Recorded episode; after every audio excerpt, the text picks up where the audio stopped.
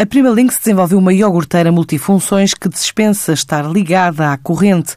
O produto, nascido da ideia de uma colmeia, participou no programa de startups da incubadora da Corticeira Amorim.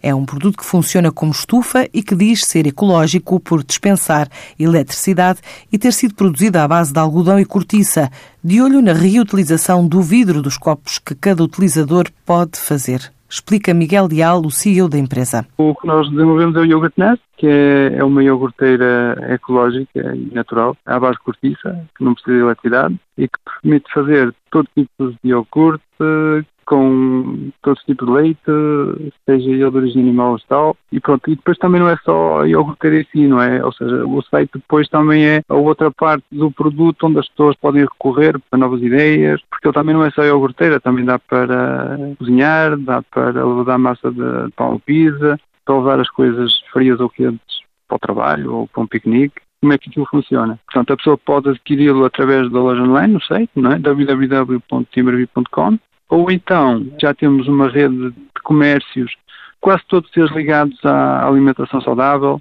que já têm este produto em vários pontos do país. Yogurt Nest é o nome de batismo deste produto, que além de conquistar o mercado nacional, também quer chegar a destinos na Europa e nos Estados Unidos, depois de conquistar os primeiros clientes dentro e fora de portas. Também já há alguns que já começam a aparecer fora de Portugal, na Finlândia, na Bélgica, até Estónia, Canadá, Estados Unidos, Suécia, Itália, Áustria, Alemanha, sei lá, tantos que me esqueço, França, Suíça.